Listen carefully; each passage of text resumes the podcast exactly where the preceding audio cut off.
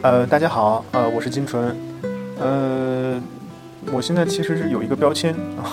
就是叫做一个当过和尚的民宿主，呃，那为什么这么说呢？因为我大学毕业的时候，啊，有过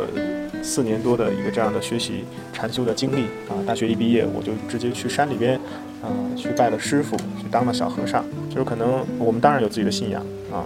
那但是不是迷信，就是更理性的、更正知正见的去理解它。所以在里边学习了很多年，啊，也学习了很多的方法啊，去到了不同的国家去跟他们学习和参访，去交流。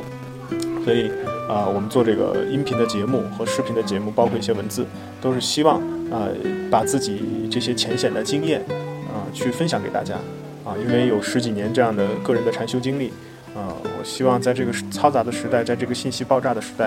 啊，可以给大家带去一丝清凉。啊，我们的方法，我们的一些呃知识内容，可以给大家更多的一个不一样的感受。啊，这就是我们现在要做的一件事情，希望你们能喜欢。啊，那我们也会去结合民宿里的事情，去跟大家讲一些小故事。